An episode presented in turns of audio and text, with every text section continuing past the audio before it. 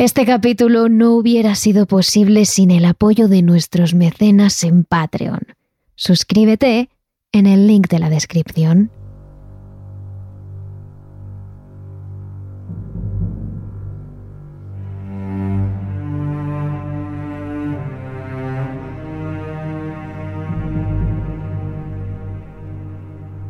¿Qué sucedería si un día cualquiera, al volver a tu casa, las personas con las que convives hubieran desaparecido? Gente con la que has estado meses o años, de pronto se esfumara, se volatilizara por arte de magia. Y lo peor, ¿cómo reaccionarías si a la hora de buscarles todo el mundo a tu alrededor jurara y perjurara que esas personas no existen? Desapariciones inexplicables que parecen sacadas de una película, totalmente surrealistas, que quien las vive se llega a plantear seriamente si con quienes convivió existieron de verdad o no. Se comen la cabeza hasta tal punto que roza la locura. Son casos realmente aislados, pero no imposibles. Terribles situaciones que les ha ocurrido a unos pocos y que hoy, en terrores nocturnos, os vamos a contar uno de los casos más impactantes en relación a estas desapariciones. Terrores Nocturnos con Emma Entrena y Silvia Ortiz.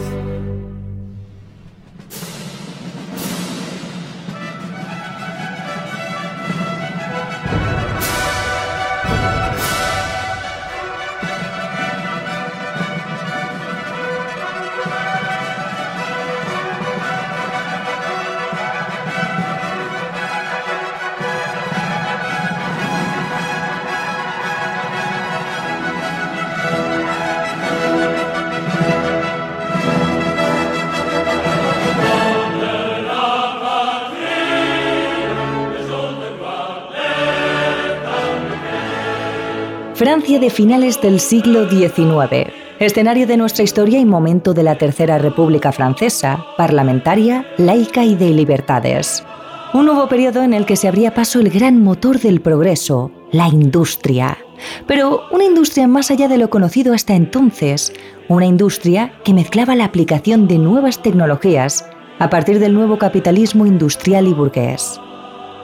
La sociedad abría su mente Miraba hacia nuevos horizontes que llegaban a todas las casas gracias a la literatura. Una literatura que trataba de despertar interés por la ciencia. Uno de los mayores novelistas y poetas de por aquel entonces fue Julio Verne, con sus obras como Viaje al centro de la Tierra o De la Tierra a la Luna. Historias que tienen como eje la ciencia y que además aspiraban a educar a los más jóvenes con valores como la solidaridad, la fraternidad y la justicia. En el año 1889, en plena capital, en París, se celebró uno de los acontecimientos que marcó un antes y un después en el país, la Exposición Universal de París del 6 de mayo al 31 de octubre. Un acontecimiento tradicionalmente considerado como símbolo del comienzo de la Revolución Francesa, que se convirtió en una exposición centrada en las nuevas concepciones de la construcción y los adelantos de la industria. Unas semanas donde grandes investigadores, creadores y personas influyentes se rejuntaban en las calles parisinas para mostrar a los ciudadanos y a todo el mundo todo tipo de maravillas.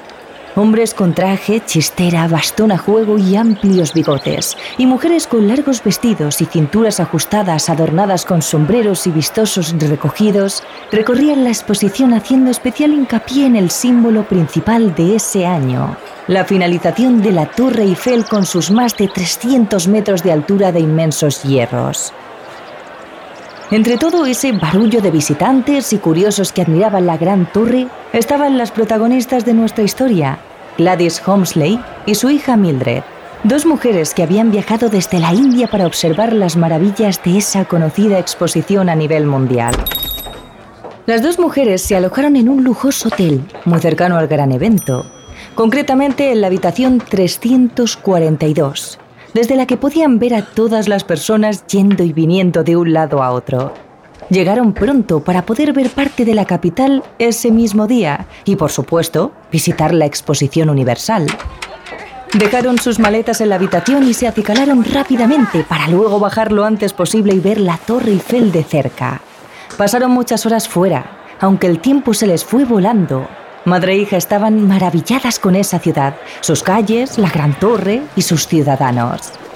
Entre tanta diversión, hubo un momento en el que Gladys, la madre, se llevó la mano a la cabeza y frenó en seco. Unos segundos habían pasado desde que estaba bien hasta encontrarse realmente mal. La cabeza le daba vueltas y notaba como si algo rebotara muy fuerte en su interior. Mildred se asustó al ver a su madre tan afectada y le agarró del brazo. Ambas fueron a paso lento hasta el hotel, que afortunadamente estaba bastante cerca cuando Gladys sufrió la especie de colapso. Al entrar, la mujer se tumbó en la habitación. Su hija tardó algo más en subir porque se había quedado hablando en recepción. Pidió que un médico viniera de urgencia a ver a su madre. A los pocos minutos entró en la habitación un señor de bigote blanco, chistera y traje. No vestía como un médico, porque esa mañana había aprovechado para acercarse a la gran exposición. Intercambió varias preguntas con Mildred, porque a esas alturas Gladys apenas podía responder. Tras una breve examinación, el hombre se quitó las gafas y se dirigió con un tono serio a Mildred. Su madre está muy grave. Necesito que usted se encargue de comprar una medicina muy especial que tan solo se puede adquirir a las afueras de París. Yo debo cuidar de ella. En cualquier momento podría ponerse peor. Mildred se levantó de un salto y sin pensarlo pidió a uno de los cocheros que le llevara a la dirección que le había marcado el doctor. No sabía dónde era, ni siquiera si el médico era de fiar, pero sabía que tenía poco tiempo y debía hacer todo lo posible para salvar a su madre.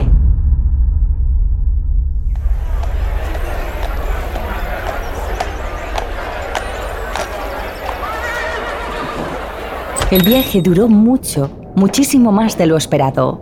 La joven no llegó al hotel hasta la mañana siguiente. Mildred se bajó del coche con la misma prisa que había entrado el día anterior. La calle seguía abarrotada de gente que paseaba por las calles parisinas. Hacía una mañana estupenda, pero no tenía tiempo de pararse a contemplar las maravillas del paisaje.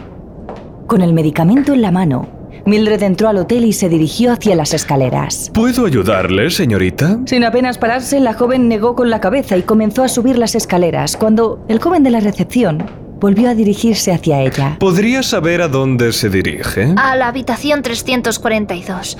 A ver a mi madre, que está enferma. El hombre frunció el ceño y sacó la lista de clientes que se hospedaban aquel día en el hotel. ¿Podría decirme su nombre y apellido, señorita? Mildred Homesley. Mi madre es Gladys Homesley. Nos hospedamos aquí ayer a primera hora de la mañana. Queríamos pasar la semana en París. Lo siento, señorita Homesley, pero aquí no aparece el nombre de su madre. Solo el suyo. Usted se hospedó sola. La joven se acercó a la recepción con los ojos abiertos como platos. ¿Qué? Eso era imposible. Ella había entrado al edificio junto a su madre. Estaba segura de que no era una confusión. Estuvo hablando varios minutos con el recepcionista del hotel e incluso a esta conversación se unieron otros empleados al escuchar los gritos de la joven. Mildred exigió subir a la planta 342 para ver a Gladys, que estaba muy enferma, y tras mucho insistir, le acompañaron hasta dicha habitación. Cuando llegaron, allí había instalada otra familia, la familia Leroix, padre, madre e hija que miraron algo aturdidos a Mildred, los empleados del hotel insistieron en que ella había venido sola y se había hospedado en una habitación individual, no en la que Mildred decía haberse instalado. Con el corazón acelerado, a punto de sufrir un ataque, salió del hotel. No podía creer nada de lo que estaba viviendo. Todos los allí presentes negaban haber visto a su madre. ¿Habría llegado sola realmente al hotel? No, eso no podía ser. Incapaz de creerse esta locura, Mildred volvió a entrar en recepción y pidió ver el papel de visitas, la hoja en la que ella y por supuesto su madre habían firmado la mañana anterior. Pero en ella, sorprendentemente, solo estaba la firma de Mildred, junto al número de la habitación 213, no la 342. La joven agarró la hoja y se la acercó a la cara, casi tanto que sus pestañas podían rozar el papel observó su firma de arriba a abajo. Era imposible. Era su firma, pero nada de esto tenía sentido. Al lado de su firma tenía que estar la de su madre. Al lado de su nombre tenía que estar el de su madre. A su lado tenía que estar su madre. Mildred tiró el papel al suelo y salió del hotel sin despedirse. Fue directa a comisaría para denunciar la desaparición de su madre. Pero los policías apenas repararon en ella. Al verla así, tan fuera de sus casillas, histérica, pensaron que estaba loca. Mildred se dirigió entonces a la embajada británica. Era su última opción, pero una vez más, los que allí trabajaban no pudieron hacer nada para encontrar a su madre. Bajó las escaleras de la embajada mareada. No entendía nada. ¿Era un sueño? ¿Era real? ¿Qué estaba pasando? Intentó mantenerse en pie, pero empezó a notar cómo su cuerpo se tambaleaba a la vez que su corazón iba cada vez más rápido. Estaba sufriendo un ataque de pánico. Varias personas acudieron en su ayuda y los médicos tranquilizaron a Mildred a base de calmantes. Tras recuperar medianamente la compostura, la joven fue remitida a Inglaterra con el fin de recuperarse. En el viaje de vuelta, entre sueños, la joven vio a su madre. Recordó una vez más cómo habían entrado juntas al hotel y cómo ella empezó a encontrarse mal a las pocas horas de visitar París. Las dos se registraron en el hotel, las dos habían entrado en la habitación, pero en cuestión de horas, toda su vida había cambiado.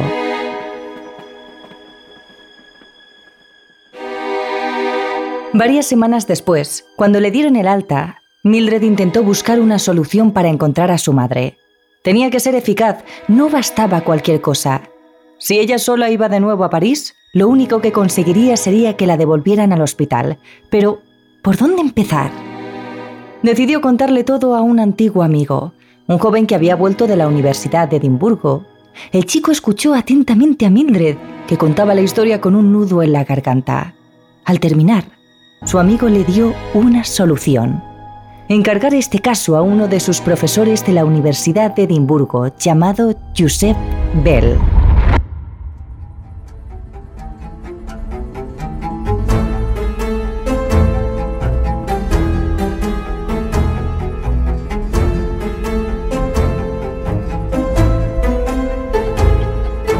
Bueno, amigo, has servido en el ejército. Sí, señor. Y no hace mucho que lo licenciaron, ¿verdad? No, señor. ¿Un regimiento de las tierras altas? Sí, señor. ¿En Barbados? Sí, señor. Observen, alumnos. Este hombre, aun siendo respetuoso, no se ha quitado el sombrero, una costumbre del ejército. Tiene además cierto aire de autoridad y resulta evidente que es escocés. En lo que se refiere a Barbados, su dolencia es elefantitis, que no es británica sino propia de las Indias occidentales. Y los regimientos escoceses se hallan ahora destinados en aquellas tierras. Joseph Bell era patólogo, forense y médico de Edimburgo. Pero si por algo era admirado en su universidad y fuera de esta, era por su gran intuición, capaz de resolver cualquier caso o misterio, fijándose en pequeños detalles, en aquello en lo que nadie repara. De hecho, uno de sus alumnos y gran admirador suyo fue el médico y escritor británico Arthur Conan Doyle, el creador del célebre detective Sherlock Holmes. Doyle admitió haberse basado en el profesor Joseph Bell para crear este personaje destacado por su inteligencia y su meticulosa capacidad de observar. Bell era un hombre con gran energía, poeta aficionado, muy deportista y a quien le gustaban mucho las aves. Desde muy joven estudió con precisión aspectos como la manera de caminar, el acento, las manos y la indumentaria de una persona con la idea de poder saber mucho más de ella y mucho más de lo que ésta decía ser. En sus clases solía animar a sus alumnos a reconocer a sus pacientes antes de tratarlos. Así es como dejaba asombrado tanto al propio paciente como a sus alumnos, haciendo afirmaciones que nadie era capaz de percibir a simple vista. Nadie, menos él. Así fue como Mildred, convencida por lo que le había contado su amigo, consiguió hablar con Josep Bell a base de cartas. Hay que admitir que tras haberse ganado la fama que tenía, el médico forense y profesor recibía cartas y peticiones de ciudadanos a diario, casos sin resolver que ni la propia policía había conseguido dar con la verdad. Sin embargo, cuando el hombre abrió el sobre de Mildred, su caso le llamó mucho la atención. Una mujer cuya madre había desaparecido de la noche a la mañana, sin dejar ningún tipo de rastro, Y lo peor de todo es que el propio personal del hotel donde se alojaban dijo no haber visto nunca a una mujer llamada Gladys Holmesley. Cualquiera podría pensar que Mildred se había vuelto loca, pero la audacia del investigador le decía todo lo contrario. Esa joven decía la verdad. Pero si era así, entonces ¿qué había pasado? Mildred y Joseph Bell quedaron en verse en la estación de tren de París. A la joven no se le hizo fácil volver. Le traía malos recuerdos, seguía traumatizada. Además tenía miedo de que algún revisor o personal de la estación le reconociera como la loca que hacía semanas se llevaron a Inglaterra, aunque debido a la celebración de la Exposición Universal de París, había demasiada gente para ser reconocida por alguno de ellos. En la puerta de la entrada principal, la joven vio a Josep Bell, un hombre alto, de nariz aguileña, ojos penetrantes, un bigote blanco al igual que su pelo y un cuerpo que a pesar de llevar chaqueta de traje se notaba bastante musculoso. A pesar de las numerosas personas que recorrían la entrada principal de la estación de tren, Josep reparó en Mildred en el momento que apareció a lo lejos y no apartó su vista de la joven mientras ella se acercaba. Tiempo suficiente para fijarse en su ropa, su manera de caminar, sus complementos, su mirada y algunos detalles más que a Josep le daban la información suficiente para dar comienzo a uno de sus nuevos casos. Encontrar a la señora Holmesley.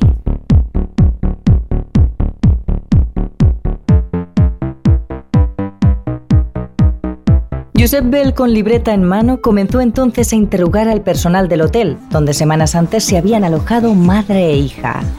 No se dejó ningún empleado, ni siquiera los que, durante los días que ocurrió todo, estaban librando. Estudió cada movimiento, cada gesto, cada mirada cada vez que hablaban. Absolutamente todo, mientras les hacía las mismas preguntas a la mayoría. Más tarde interrogó al supuesto médico que había atendido a Gladys poco antes de desaparecer y también al personal de la estación de tren, que le repitió a Mildred una vez más que había venido sola a París. No se dejó a nadie, incluso a las mujeres más cotillas que observaban todo desde la lejanía entre cuchicheos. Cualquier cosa, por muy insignificante que fuera, le podría llevar a dar con la respuesta. Y de esa manera, tras no mucho tiempo, en menos de una semana, Josep Bell había resuelto el caso.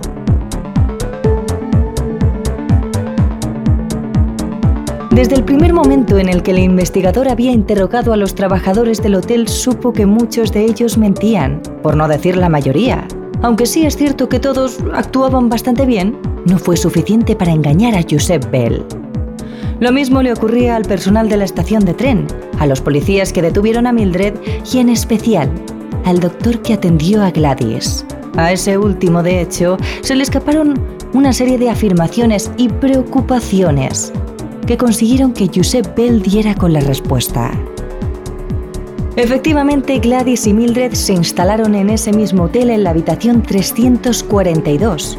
Y poco tiempo después la señora Gladys comenzó a encontrarse muy mal, con mucha fiebre, mareos y hasta vómitos. Es importante saber que por aquel entonces, a mediados del siglo XIX, se produjo una plaga de peste bubónica originada en Asia Oriental, desde donde tiempo después se propagó al subcontinente indio a finales de siglo.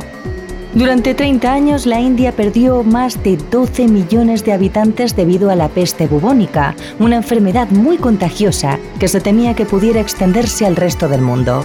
Cuando el médico observó algunos de los síntomas de Gladys, y sabiendo que las dos mujeres venían de la India, temió que pudiera tratarse de la peste bubónica. Fue entonces cuando decidió mandar lejos a su hija, para que doctores, enfermeras y personal del hotel pudieran actuar. En plena exposición universal de París, lo último que podía suceder es que una persona acabara contagiando a gente de todas partes en una ceremonia que tanto dinero y prestigio daba a la capital francesa. Así que acabaron con la vida de Gladys, y se deshicieron del cadáver de la enferma. Para evitar revuelos optaron por simular que la señora Holmesley nunca había existido. En este plan estuvieron implicados el doctor, el hotel entero, las autoridades y otros agentes más. Alteraron cada mínimo detalle para borrar la existencia de Gladys de la ciudad parisina. Así evitarían que cundiera el caos entre los turistas y este incidente acabara con la exposición universal. Esta era la verdadera respuesta a todo el caso y la desaparición de Gladys. Habían querido deshacerse de ella y simular que nada de esto había pasado, pero Josep Bell les había delatado.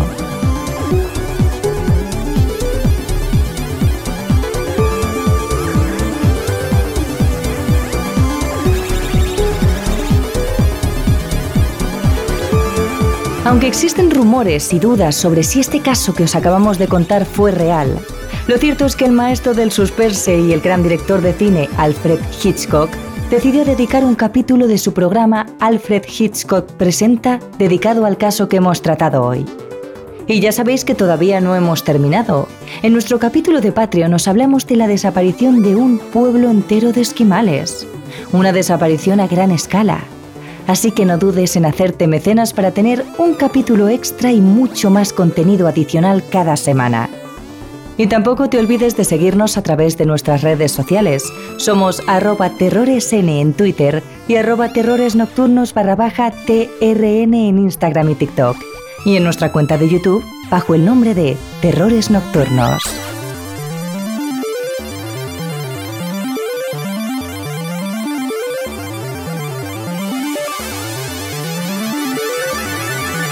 Terrores Nocturnos, realizado por David Fernández Marcos.